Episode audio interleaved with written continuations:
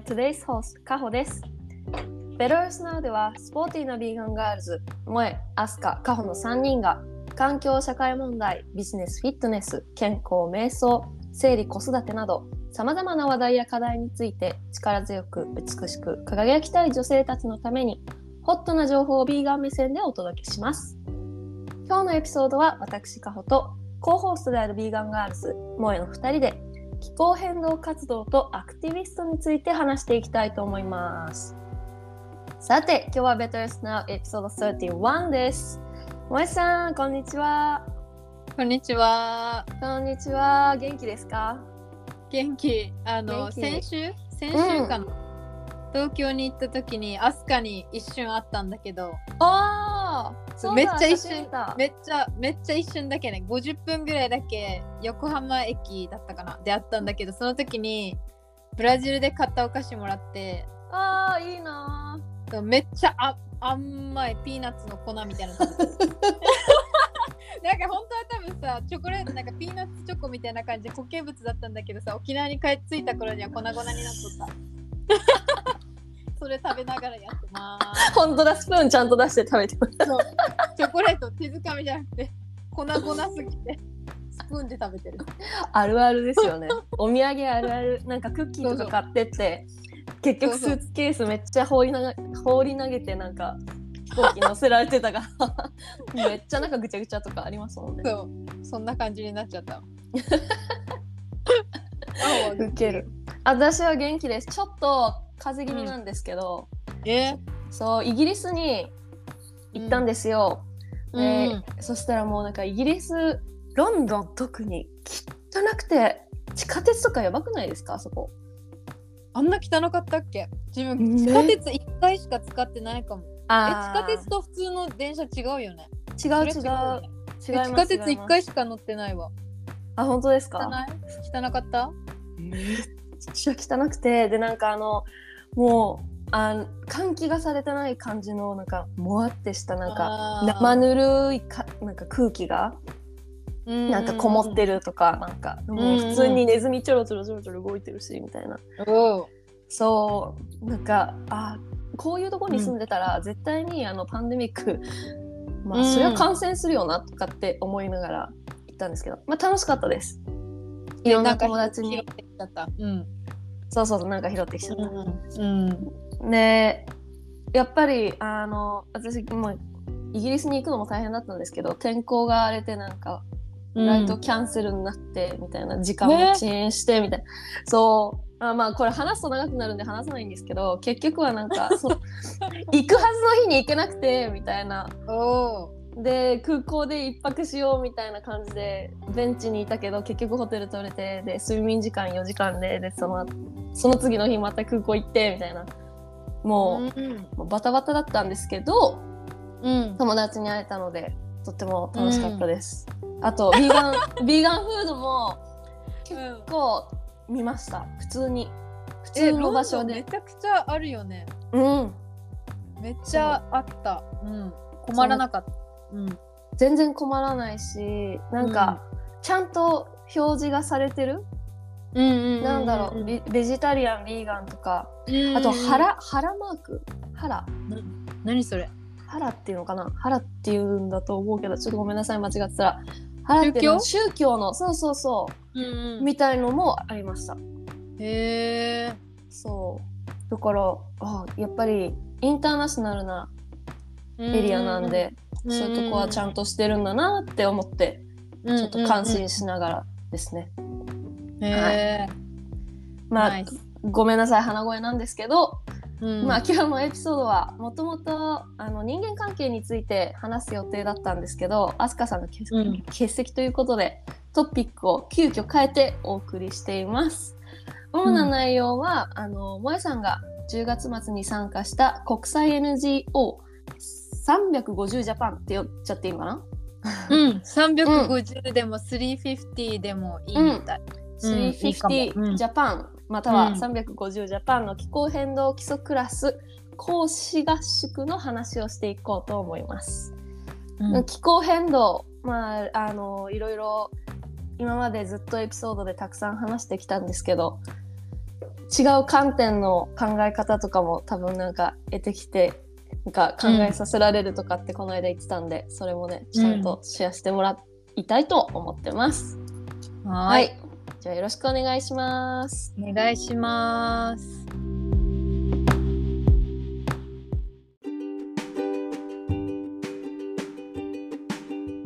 合宿自体はこのうん350 350ジャパンが気候変動についてまとめた3時間かける2日間の講座を日本でやっててオンラインでやっててうん。それが多分私的には日本の中日本にある気候変動に関する学ぶ場所の中で一番充実してる講座だと思ってるんだけどうん。それのなんだろうそれの講師をやってる人が日本全国から10人くらい集まってうん。気候変動基礎クラスの講座内容についてなんか例えば300ぐらい300枚ぐらいスライドショーがあるんだけどそれの内容について、いやこのデータはもうちょっとこの目線から伝えた方がいいと思うとかこれだったらなんか地域によって伝え方になんか格差が出ちゃうからもっとこうした方がいいと思うみたいな感じ。でディスカッションとか、うん。あとは各地域でのアクティビストとの交流会みたいな感じの内容だったんだけど沖縄北海道東京広島なんだったかな？もういろんなとこから結構来てたんだけどうん。なんかその中でビーガンって言ってるのは自分しかいなかったわけ。あー。うん。それが一番驚いてうん。でもなんかすごい良かったのは10人くらい集まったんだけどなんかここに集まってるその10人の女みんな女性だったんだけど人たちが政治家とか日本のリーダーだったらどれだけ日本は未来を救えるだろうって思えるくらいなんかめちゃくちゃみんな素敵な人しかいなかったわけ。うん。なんかどんな意見すごいなんか日本チックな合宿じゃなくってうん。なんか結構アメリカンな感じに自分は受け取れたんだけどなんかそもそも350のリーダーと、そのリーダーのひなこさんと一緒にサポートとして一緒にやってるリサさんっていう2人が、まあ、海外経験が豊富な人。なんかうん。リサさんはオランダ中学校高校オランダにいただったかな。うん。でなんなんかリーダーのひなこさんもなんか結構海外になんかずっとお仕事してたりとかなんかいろいろやアクティビズムも結構何年もやってる人でだからなんか自分の意見とか思いを結構みんなの前で公になんか晒し出すみたいな機会がめちゃくちゃあったので、なんか思って不安なことも全部言うしそしたらみんな誰も否定しないしうん。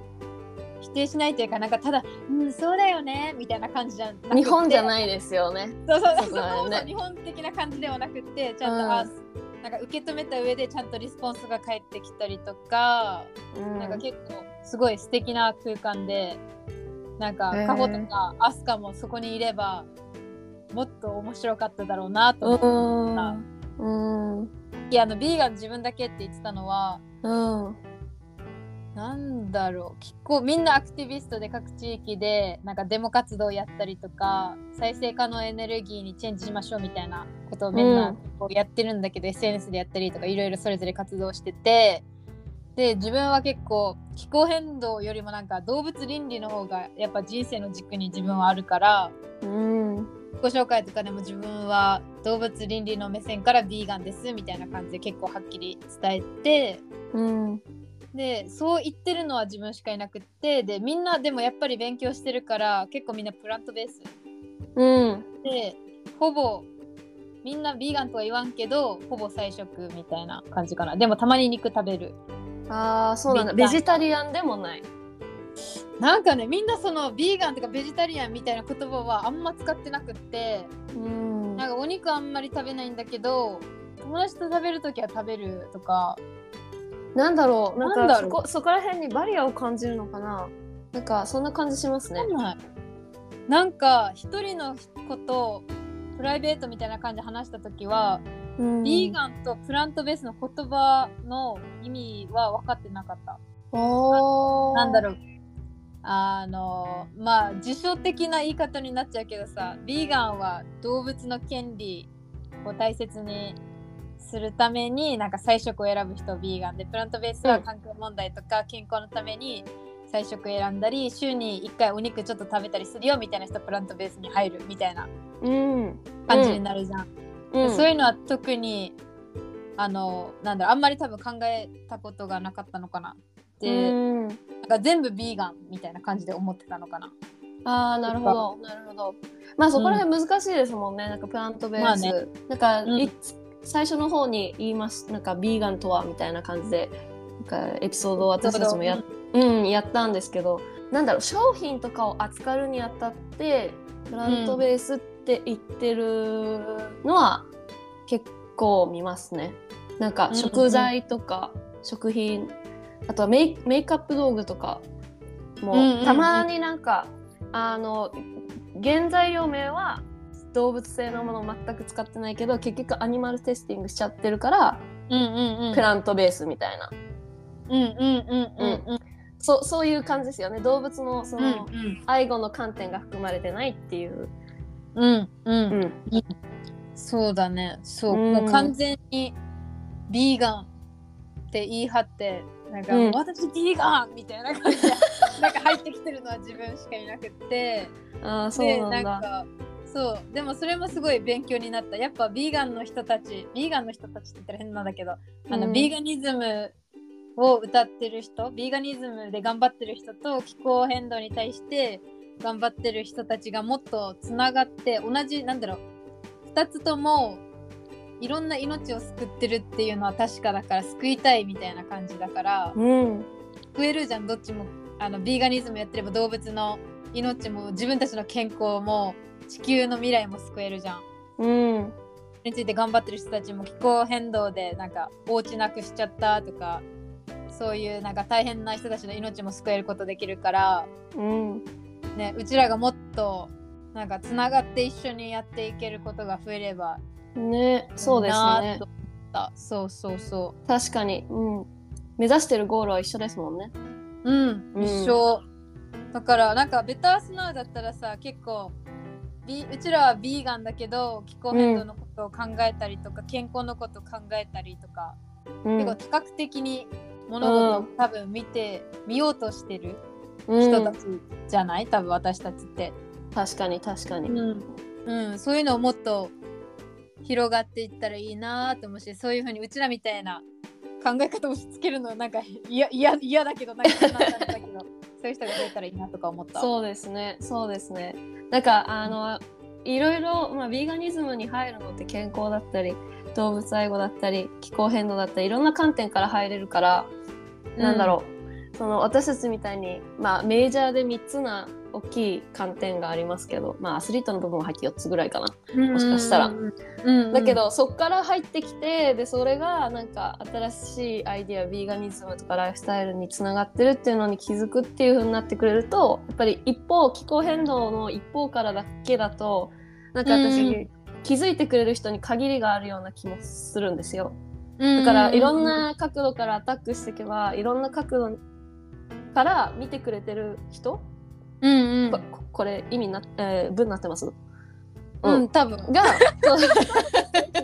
多分大ちょっとごめんなさい。もう6時半前なのでちょっと頭がなんかおかしいんですけど。でも そうそうそう。朝のね。そう。でもなんか人間って興味がある分野とかってあるじゃないですか。その時期とか、その人によって。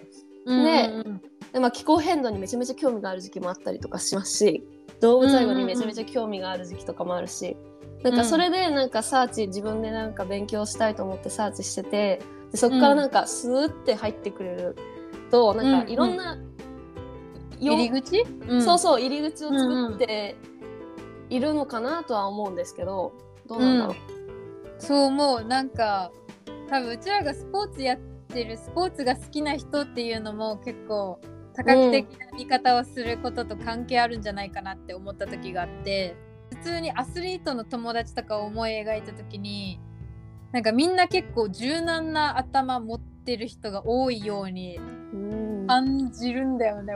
私の中ではなんだろうランニングとかスパルタンレースとかやってる友達とかだと結構いろんなことに興味が湧いたり、まあ、挑戦するとか、うん。なんかいろんなことに手つけてみるみたいな感じの友達が多くってで沖縄でなんか活動してる時もやっぱりビーガン動物愛護を頑張ってる人とだけ関わる時間が増えると、うん。勝手に自然と感覚なんだけど私のマインドとかが一つの一本筋だけ進んでて、うん周りのことが見えてないような感覚になる時があって。だからなんか意識的にやっぱビーガニズム頑張ってる人と会うことも大切だけどやっぱりアスリートの人たちとも会ってもうちょっと自分の頭をなんかストレッチしたいって思う時があるのね。うんうんうんうん。なんかこれもなんかさっきの顔みたいなけど大丈夫って感じだけど。大丈夫大丈夫。わかるわかる。なんかスポーツやってる人って頭が柔らかいイメージがなんとなくあってうん確かにそうかもしれない。ね何なんだろうね。うん。私は逆に言うとなんか、まあ、スポーツが好きな人というかスポーツやってる人の方が周りに多くてビーガンの人は周りに多くないから、なんか逆、逆ですよねきっと。萌えさんの。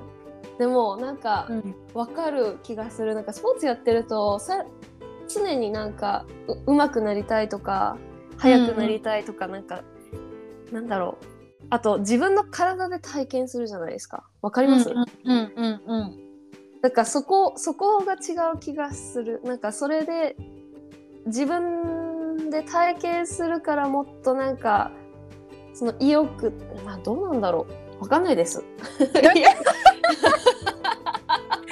今日のうちら大丈夫そうって感じだな。ダメですね。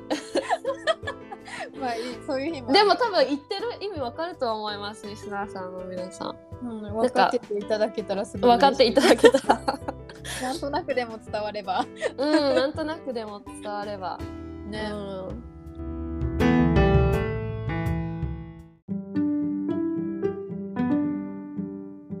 なんか合宿中の話に戻るけど、うんなんかハイライトが一つあって、うん。でハイライトは自分が泣いたことなんだけど、おお。なんかあんまり人前でうーとか泣きたくない、泣きたくないの。うん。でだけど一応合宿自体は1泊2日の合宿で、まあ、さっきも言ったけどずーっと自分の気持ちシェアとか意見シェアすることが多かってうんでその事の発端となったのはなんか講座のスライドショーをみんなで見ながらああだこうだこのデータこうだこうだとか言ってて気候変動対策で家からみんなができることは何かみたいなスライドショーがあったのね。で、うんそこであの再生可能エネルギーについてなんかすごい進めててうんでお家で例えばなんか自分は再生可能エネルギーについてまだまだ知識が乏しいからもっと勉強しないといけないんだけど、例えば350の方が言ってたのは携帯とパソコンの充電はあのソーラーパネル式の充電器を使ってるみたいな。おなんかー太陽太陽光で充電した蓄電器みたいなのがなのがあるのかと想像してるんだけどなんかそういうので携帯の充電を賄うようにしてるみたいなああれじゃないですか。もやさんが使ってたようなやつ。あの台風の時に。にでもあれはさ車のガソリン使ってるわけ。ああそうなんだ。なるほどなるほど。車の、そう充電器使ってやってるからあれは多分再生可能エネルギーではないんだけどなんかそういうのをなんかやりましょうみたいな感じでやってるデータがあってうん。うんでそれを見た時になんか一つのデータだけあの出してたわけ。今かあのさっきカホにさ画像で送った送ってデータくれたなんだけどさ、うんで自分がなんか沖縄で気候変動講座やるときは結構沖縄のデータとかサンゴとか海の話結構入れながらやるんだけど、で気候変動対策についてなんか私たちにできることって調べた時に結構プラントベースの食事にするとか食品ロスをな、少なくするっていうのがなんか上の順位に来るデータばっか見たわけね自分は。でうんでも多分それはさなんか自分がプラントベースビーガンだからそういうデータばっかり目がついたっていうのもあるかもしれないけどうんなんか彼らが言ってたのはこの Top 10 Options for Reducing Your Carbon Footprint あの二酸化炭素排出削減のためにできる10個のことでナンバー4にあの再生可能エネルギーにする？みたいな。うんうん。でポイントがあって1.6ポイントって書いてあるじゃん。うん。でナンバーセブンに、まあ、ビーガンの食生活プラントベースのダイエットにする食事にするっていうのは0.8ポイントってあるじゃん。うん。ってなった時に例えば4人の人が今食べている動物性の食品を半分に減らすこととうん。1人の人が再生可能エネルギーに変更することうん。っていうのは結局同じ結果になる？そうですね。うん。ねだからってなった時に気候変動対策として菜食プラントベースにするっていうのは実は一番簡単なことなんじゃないかって自分は思ったのね。うん。だって誰もが車を手放せるわけではないし特に沖縄の住んでる私たちは車がないとどこにも行けないからうん。車は手放せな手放せるわけではないし全ての人が電気自動車を買えるわけではないし全ての人が太陽光発電を買うこともできるわけではないじゃん。うん。でも誰でももっと植物を食べることができる。うん。でそれがたとえなんかそのこの結果でもさトップ10ランキングでプラントベースの食事が第7位に来てるから、まあなんかそのプラントベースの食事をするっていうのは最大のことではないかもしれないけどでも一番簡単なことうん。でじゃあたまに電気自動車買おうぜとかソーラーカー買おうぜとかたまには電気自動車買おうぜとかなんかそういうのできる人もいるかもしれないけどそう、お金があればね、すそうできるんですよお。金がそうあればできると思うけどでもうん植物食べることってさ、お金かからないからうん。なんかもうちょっとなんかお家でできるアクションっていう風に出すんだったらこういう菜食のことをもう少し伝える方がいいんじゃないかっていうのをあのまあここまでさ今話したみたいな細かいことはその場では言わなかったけど、そういうことを伝えたのね合宿中に。うん。でそしたらなんか自分って普段なんかベタースナウの活動するようになってからは自分の意見を少しずつ、まあ、言えるようになった時期にベタースナウがスタートした感じだけど、うん。なんかそれまで自分の意見とか言う人で言える感じではなかったから大勢の前でなんか賛成、賛同する人みたいなあ、うんあ、あ、いいと思ういいと思う Yes yes yes yes みたいなうん。うん。だったか。らすごいなんかエネルギーを使っちゃってそれそのこの発言を一つすることだけにうん。ビーガンって言ってるのも自分だけだったから食事の話してるのも自分だけだったからなんか自分はアグレッシブなビーガンになってしまったのではないかと思って反省勝手に反省してでこのがあのこの意見交換みたいなのが終わった後にリーダーたち2人のところに行ってさっきは話しすぎてすみませんって言って、うん。うん。でなんかうーって気づいたら涙出ちゃったのね。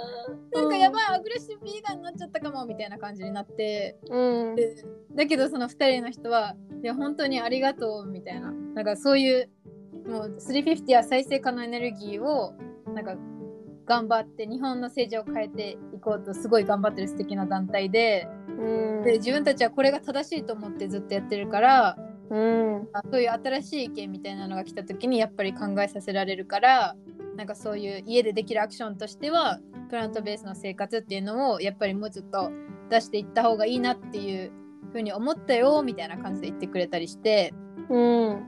ああよかったなーって思ってでなんかその後になんか温泉とか行ったり自由時間があったのねうん。でその時にやっぱなんかさっきは意見みんなでさ10人ぐらいでわーって言ってたけどうん。プライベートな時間みたいになるじゃんうん。でその時に何人かの参加者の方がなんかいやさっきビーガンっていうかプラントベースの話言ってくれてたのなんか本当に良かったと思うよって言ってくれたりとかあなんか他,、ね、他の人はなんか実は自分はなんかビーガンではないけどなんかやっぱり気候変動とビーガニズムって関係があるっていうのはすごい思ってたから自分もなんかもうちょっとビーガニズムについて勉強したいってずっと思ってたんだよねみたいなとか言われたりとかなんかやっぱ伝えてみるって大事だし、う。そういうのをなんか伝えられる環境を作ってくれたその350のメンバーも偉大だなとも思ったしうん。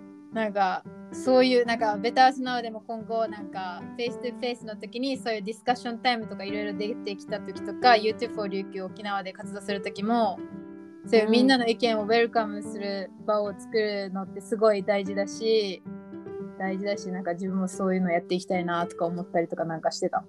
うーん。めっちゃいい話。わーって話したけど でもめっちゃいい話。確かになんかアグレッシブビーガンにはなりたくないから、なんか私も人と話す時に自分はビーガンって言うけど別に向こうが何も言わなければうん。全く何も言わなかったりとかあとはなんか、うん。ビーガンになんか変なイメージ持たれるとうん。困るから、うん。やっぱりそこら辺気をつけたいっていうのはこの間もなんかあのなんだっけ清水みどりさんと話した時に、うんうん。やっぱビーガンでも伝え方があるみたいな感じで言ってたんで、うんうんそこら辺わかると思うんですけどやっぱりなんか言ってみるっていうのはなんかすごくうん。大事ですよね。こ怖がらないっていうかもしその人がその時その時その場で気づかなかったりとかなんかうん。やっぱ情情新しい情報をダイジェストとか情報とかうん。考えをダイジェストする、消化するのって時間かかったりとかするじゃないですか、うん。だからそのプライベートみたいな時間でもしかしたらああやっぱ考え直した人とかもいたかもしれないしうんうんやっぱ、うん。シェアするって大事だなって、うん、私もね。聞いてて思いました。うんね。思った、うん。うん、なんかすごい素敵素敵なのは、なんかその350のリーダーのひなこさんっていう人がすごいなんか愛あふれる方なのね。うん。だからなんか自分が意見を言った時に必ずレスポンスをくれるんだけどそのレスポンスがすごいもう愛の塊でしかないのね。だから、うん。なんて説明していいか分かんないけど、多分一緒にひなこさんと話すとすごい分かるんだけどすごい何を話し伝えても必ず自分がプラスなことを言ってもマイナスなことを言っても自分が受け取るのはいつもプラスとか愛でしかないのねいつも。うんそうだからみんな意見をなんか平和平和な感じで直接思ってることみんな言えてたと思うしなんだろうみんながそこの場に集まって活動したいと思うしなんかアクティビストの集まりだったけどでなんかうんいろんなデモ活動をしてる人もいるけど、きっとそれは全全然多分アグレッシブな感じじゃないと思うのね。うんうんうんすごいなんか正しいことをしててなんかうわーみたいな感じじゃなくてなんか愛を持ってやってる感じの人たちなんだろうなっていう感じだからやっぱ愛愛を持つって何何をするにしても人としてなんか、うん。なんだろうなとかなんかアクティビズムの面でも人としての面でもうんなんか学ぶことは多かったかな。そうですね。なんかインクルーシビティって感じですね。どんな考えも。本当に、なんか最近、なんだっけな、リューチェルと、なんだっけ、あのうん女の子、結婚してた。あの待って、えー、なんだっけ？わかるわかる。ちょっとごめんなさい。本当に朝は、のお店は働いてないですけど。多分今あの聞いてる人ああれ？って言ってるはず。そうそうそうそうそううん、その人ねそう、そその人がなんか、あの、あ、ペ。コちゃん、ペコちゃん。そうペコちゃんそうそうそうペコちゃん、ペコペコちゃん。え、ペコちゃんだっけ？ペコちゃんじゃないかな。うん、ペコちゃ多分そう。ん、ペコちゃんかもしれない。うん。ペコちゃん。ペコちゃんにしようか。間違ってたらやばい。ごめんなさい。ごめんなさい。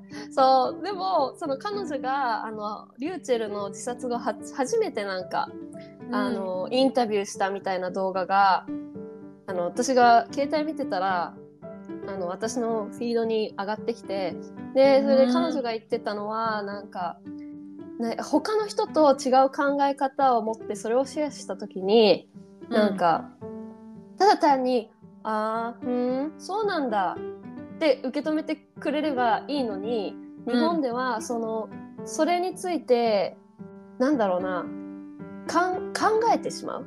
ただ単に「へえそうなんだ終わり」でもしかしたら後々になって考えてもいいのに「そへえそうなんだ」ができなくてその場でなんかその感情で反応してしまう、だから嫌な顔が出ちゃったりとかってこと？そうそうそうそうそうそう。か拒絶反応がすぐ出ちゃうみたいな。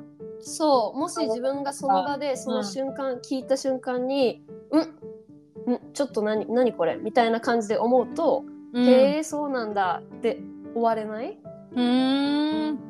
うん、で、まあ、これ私もし、あのー全部動画見る機会あったらぜひぜひ見たいなとか思ってたんだけどリューチェルはなんか愛を持って「へえそうなんだ。あなたはそういう人なんだ」って言っていつもなんかそのインクルーシビティをを優先できる人だったみたいな、うーん。うん、なんか自分があのもしかしたらその場で、あの動産しないかもしれないけどうん。へえそうなんだ。うーんって言って、インクルーシビティの場を作ってあげられる人だったとかって言ってちょっとそれを思い出したからうん。行ってみようかなって。うん、見てみたい。なんかそこはじゃあひなこさんとそう似ているところなんだねきっと、うん、多なんか。分そうだと思う。ひなこさんが言ってたのはなんかめっちゃもうひなこさんへのひなこさん。なんかラブトークみたいになってるけど みんなひなこさんラブレのこと知らない人はえ誰だろうって思ってるかもしれないけどまあ350のリーダーなんですけどって何回も言ってるけど、なんかあの感謝されているとうん思ってもらう体験をみんなにしてほしいって言っててうん。なんかめっちゃアンチの人とかなんかこの、うん。なんなんて言ってたかな？気候変動の講座とかやった時とかにいやこれはなんか違うでしょとかいやこんなん偏ってるみたいな感じのとか、なんかたまに言ってくる人も、まあ、それは何回も講座してたら1人ぐらいは出会うじゃん？でその時に「いやあなたの意見聞きません」みたいな感じでやるんじゃなくて「あ意見ありがとうございます」みたいな。なんかその、うん。そういうふうにどうして思ったか聞かせてくれませんか？って聞いてでそういう人ってなんか自分の話を聞いてほしいってすごい思ってるから、うん。そういうふうになんかその人の話をいっぱい聞いて聞いて聞いてで意見を伝えてくれて本当にありがとうございますみたいな感じでうん。伝えた時に、なんか講座が第2回第3回ってあった時に2回目に3回目にも来ても次はそういうふうにアグレッシブになんかアンチしてこなくなったりするみたいなありがとうって思ってもらっなんだろう。あなんか優しく聞いてもらえたっていう体験をすると満足してもらえるみたいな。あーなるほど。話とかもしてたかな。へえやっぱ愛愛は愛で返すみたいな。なんかなんだろう、うん、なんか愛じゃなくても愛で返すみたいな。そうそうそう。何がそっちできてもなんか自分は愛で返すみたいな。うん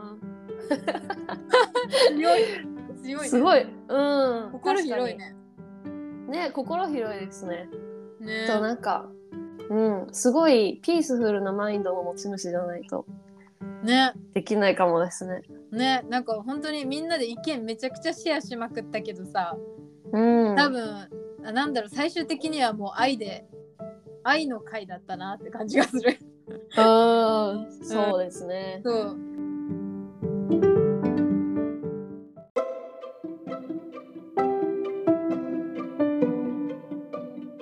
鎌倉でやってたんだけどで都内におーいいとこ。そうめっちゃ良かった。なんか昔のうとこん。がいっぱいあってさ東海東京にも東京神奈川か。神奈川？うん。にもこんないいとこあるんだって思ったんだけどさ終わって都内戻ってエリックと合流した時にもうこん自分こんなエネルギー使ってたんだって思ったんだけどもう熱が出てはいないと思うけどもう出るなんかもうちょっと頑張ったら熱出てぶ熱熱出ちゃってただろうなみたいな感じへの体調になってて、一応なんかいろいろ出し切った。まあ新しい環境新しい人新しいト,、ねトピックもあっただろうし考え方とかもいろいろ頭めっちゃ使ったんでしょうね。そうね、なんか気づいた。なんか普段いかにモエリックの世界だけで生きてるのかっていうのを気づいた。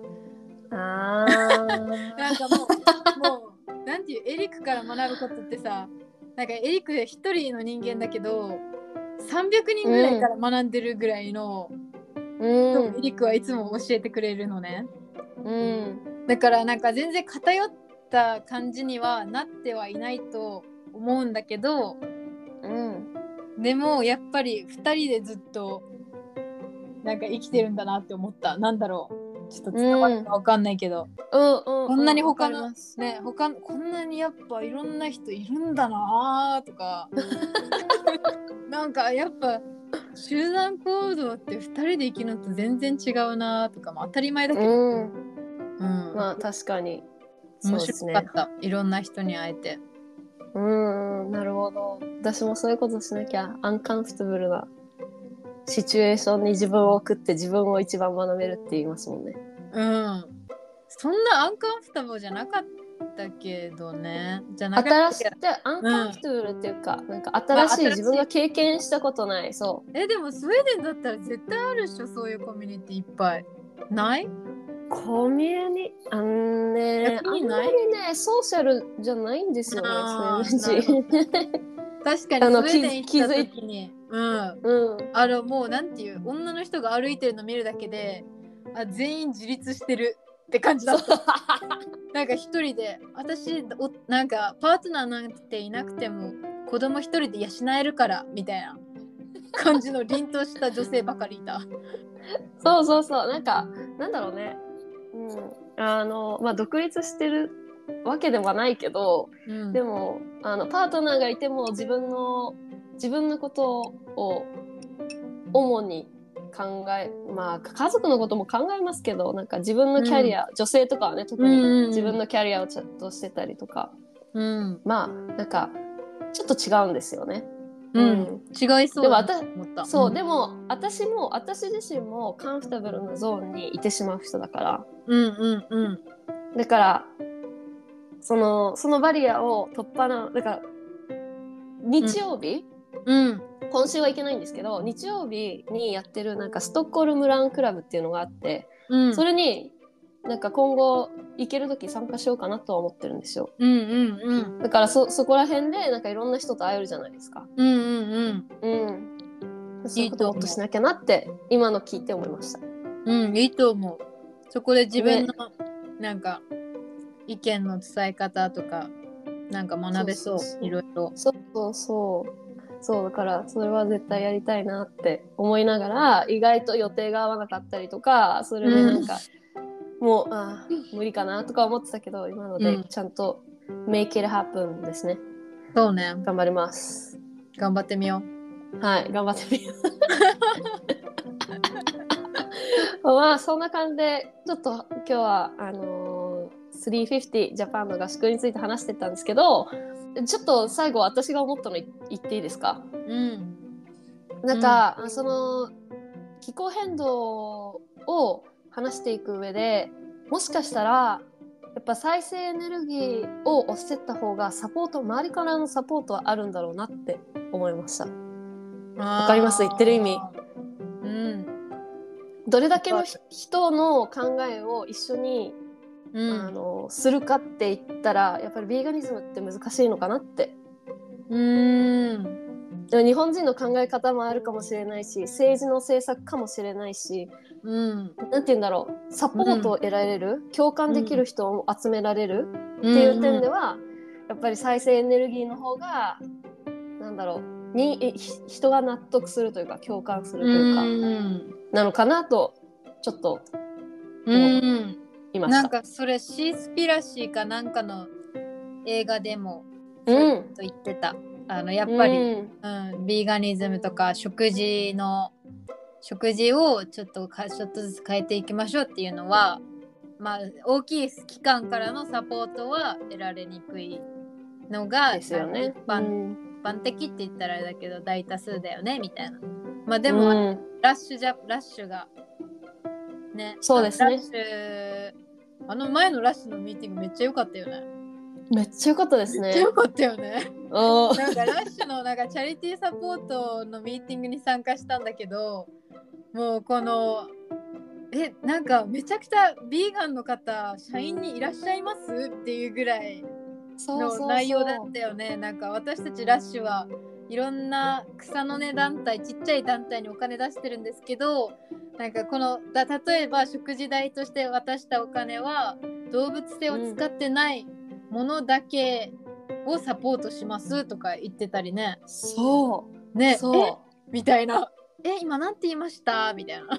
う、ねうんでももっとねいろんなこと言ったよね。なんか動物園とか水族館へのサポートをラッシュはしないとかはっきり言ってたりとか。ね。めっちゃ良かったよね。めっちゃ良かった。なんか聞いててあちゃんと考えてるんだもっとラッシュのプロプロダクト買おうって。思った。思いも思った。でこのキャンペーン考えた人そもそも誰って思った。その人に会いたいんだけどって思った。あーラッシュの人でってことですよね。ラッシュの人なんだろうけどそのこのキャンペーン草の根団体をサポートするっていうキャンペーンを作った人うん。は誰だろうって思ってその人きっとヴィーガンなんだろうなって思ってあ思い出した。ちょっと待って話していい？とか。はい、どうぞ。そのさそのラッシュのミーティングがあった後にこのラッシュのファウンダー？もう今はさ、ラッシュもともとラッシュを作った人が別の人にラッシュを売っちゃったんだけどそのラッシュのファウンダーの人とミーティングしたわけ少し。おおすごい。うん。でこのあのマジでキャンペーンがめちゃくちゃキャンペーンの説明がめちゃくちゃ良かったって言ってでもその人は8年くらい前にラッシュ離れちゃってるから今の,、あの運営経営にはあんまり関わってないみたいだけど、まあ、一応素晴らしかったよっていう話してでそのファウンダーがさんがいる時からそのサポートはずっとやってたらしいんだけどでうん聞いたらなんかそのラッシュの上の人はみんなベジタリアンって言ってた。へえ。大体ベジタリアンって言ってただから一応なんかさラッシュビーガンの話めっちゃしてたじゃんビーガンっていう言葉は使わずにビーガンの話めっちゃしてて、だけどなんか SNS とかで書いてるやつはさベジラッシュはベジタリアン会社ですみたいな感じで言ってるよねうん。多分なんかプロダクトが多分乳あ乳蜂蜜使ってるって言ってたあ蜂蜜使ってるって言ってたうん。そうだわそうだわ。蜂蜜使ってますね。ねあのラッシュのミーティングちょっと面白かったね。ね面白かった。もしねそなんかもうちょっとディギンすれば多分いろいろ出てくるんでしょうけど、情報が。ねうん。でもラッシュをもうちょっとなんかサポートしようって思ったのと、うん。あとはなんか私一回バスボムバスボムって、うんバスボム。バスうん。あわわをとかなったりするやつ？そうそうそうそうそう、うん。湯船に入れるやつ、うんうん。でそれを友達から一回もらった時にパッケージングがno animal testing って書いてあったのかな、へえもうそれだけなんですよパッケージングが。えー。で他何も書いてないの。そうなんか包みのなんか茶色い紙みたいのがうんうん。それだけ。あ、そう。待って、わかるかも。結構なんかバッテンとか書いてあるやつだよね。そうなんか普通に no animal testing みたいな。うさぎさん書いてあったかな、うさぎうさぎさんわかんないけど。うさぎ書いてあったかも。わかるかも、それ。そうそうそう。うんで、うん。なんかよくその買い物した時にもらうなんかバッグとか、メーカーの名前をうん。ドンってするのって普通じゃないですか。うんでもそうせずになんかそのメッセージ、うんラッシュとか入れずにもそのメッセージをドンって出すの、うわすごいなんか、うん。なんか魅力的だなって思ったことはあります。多分そういううん。ビーガニズムを、まあビーガンとは言わなくてもそういう動物実験動物を利用するのをやめようって言ってる大きいブラン日本の中の大きいブランドならラッシュだと思いますよってそのファウンダーの方も言ってた、そうですよね。ね。いいと思う。すごい。めっちゃかっこいい。サポートします。ベタースナーはラッシュをサポートします。ね買いますはい、はい、支えます。ね、まあ、いつかコラボできたらいいですけど、まあ、ね夢は大きく。ねコラボしようミーティングねそれのその件でもなんかうちらまたミーティングあね、あミーティングしないとあ。るから、うん頑張りましょそう、頑張りましょう。やることいっぱいだけど、う。頑張りま。別件です別件で頑張りましょ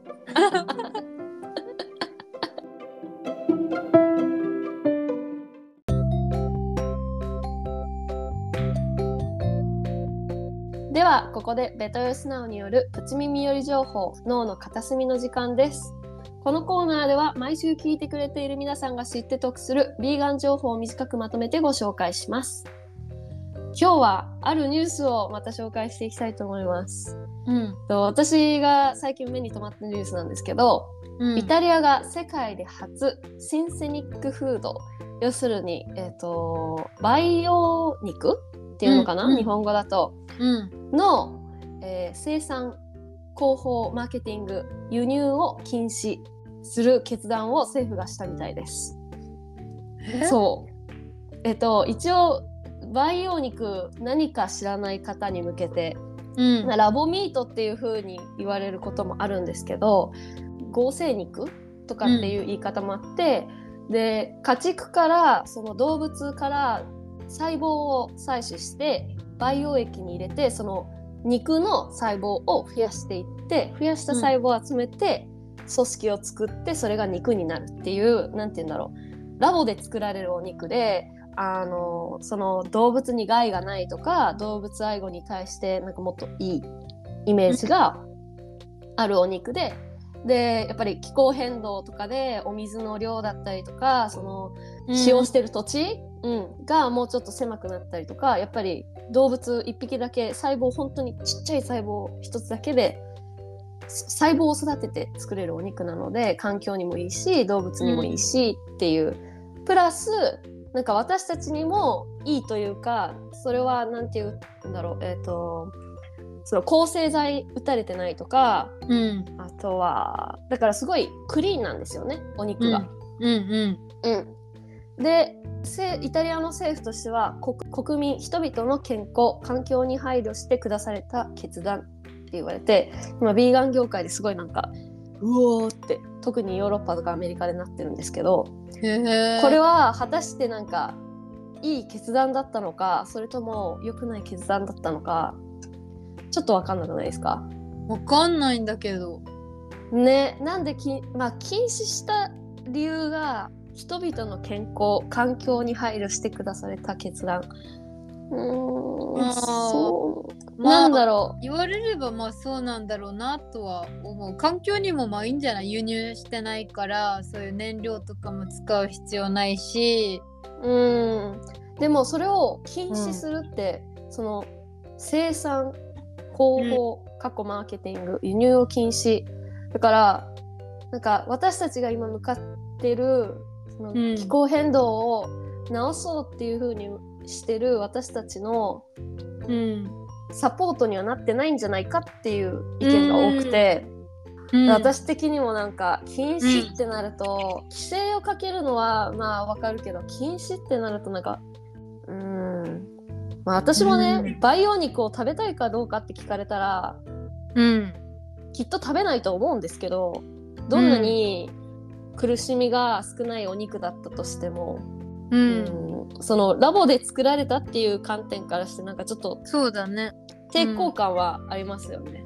うん。なんかこれなんだろうこのニュース聞いた時に私が思ったのはうん、なんかそもそもこの培養肉が培養肉だっけ、うん。培養肉がどうのっていうよりももっと他にこのちゃんとこのかなんだろうもうちょっと考えないといけない大きい問題ってあるのにその培養肉を作ることによって本当にむ目を向けないといけない問題から目をそらさせようとされてるような気分になったかも。あーなるほどなるほど。ある、うん。ある意味なんかあれですね。なんだろう。うん。制作じゃないけどそうそうみたいに感じちゃった。うん。うーん。もっと自由あなんかそもそも動物食べなければよくないっていう考えをなんかそうですね。もっとうん増やしていった方が動物にも未来にも健康にもいいのになんかこの培養肉の話を入れることによってうん。なんか市民を混乱させたりとか何か無駄な争いを起こさせたりとかして時間稼ぎしてるみたい。あー。うんでもそういう見方もそういう見方もありますね。確かにそうかも、うん。でとりあえず日本日本今ここで書いてあるの2023年1月時点って書いてあるんですけどその1月では1月時点では日本で培養肉に終点を当てた法律法令は存在していないみたいなのでうんうん。なんだろう日本が規制してるとかっていうのはないですし、一応ググってみたんですよね日本で。培養肉みたいな。でも、うんアマゾンとか楽天とか見ても買えるようなわけではないしうんうん。聞いたことないな。そう。だから日本ではあんまり多分ない、うん。うん。うん。でも培養肉結構新しいアイディアっていうか発想で2020年にシンガポールが販売許可を初めて出したって感じなので。まあこれからあれですね。どうなっていくか。でもイタリアがあの、うん×印を出したということでもしかしたらそこに賛同する国も出てくるかもっていうニュースでした。はいうん。うんまあそんな感じでこれからもあの激震ニュースを脳の片隅で 紹介していこうと思います。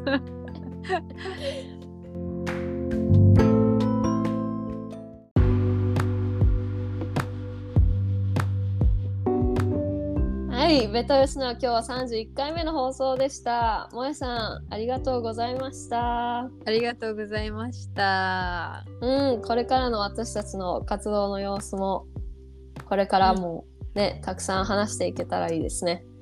うん。いろいろ。あ、あと一つめっちゃシェアしたいことあったんでいいですか？うん。あの今日朝起きてインスタグラムパッて開けた時に、もう泣きそうになったんですけど、アブさんえ、なんかん閉店しちゃうみたいですよ。マジで？うん。知らなかったんだけど、沖縄情報なのに。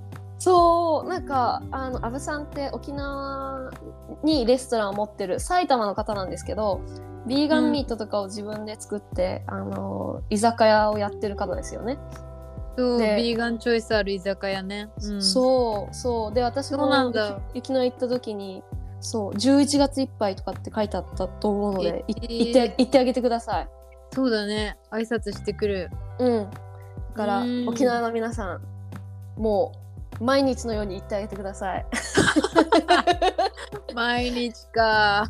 毎日か。一回は絶対行くようにする。うん。ね、そうそう、うんアブさんラバーがちょっとショックを受けた朝でした。そうだね。うん。まあ 私も行きたかったんですけど 残念ながらアブさんもしやるんだったら埼玉でもやってください。聞いて聞いていらしたら ぜひ埼玉に本当にお店作ってくださね、それがいいかも。い。ね。うん。質問や感想、テーマのリクエストなどあれば、ぜひこちらのメールアドレスに送ってください。メールアドレスは betterearthn.gmail.com です。インスタグラムや Facebook、Twitter などの SNS でのシェアも大歓迎です。シェアするときは、ハッシュタグ BEN、ハッシュタグ BetterEarthNow、ハッシュタグ BEGAN、ビーガンの緑字は漢字で美しいという字、ガンはローマ字で GAN です。よろしくお願いします。また、ベトヨスナウは Spotify、Google Podcast、Apple Podcast、Amazon Music など各ポッドキャストプラットフォームで配信中です。より多くの人に聞いていただけるように、フォローや番組登録もよろしくお願いします。次回は今回のエピソードで予定していたテーマ、周りの人とのリレーションシップ、人間関係について話していきたいと思います。ノンビーガンやベジ好きだけど、ジャンクフード好きなジャンキービーガンとの関わり、ビーガンだけに限らずリレーションシップ恋愛やパートナーの話も含めて人間関係全体的にディスカッションしていきたいと思ってますので萌え、アスカ私の3人になる予定です楽しみに待っていてくださいでは Better Yes Now 今日お送りしたのは私カホと萌えでした。Thank you for listening バイバイ。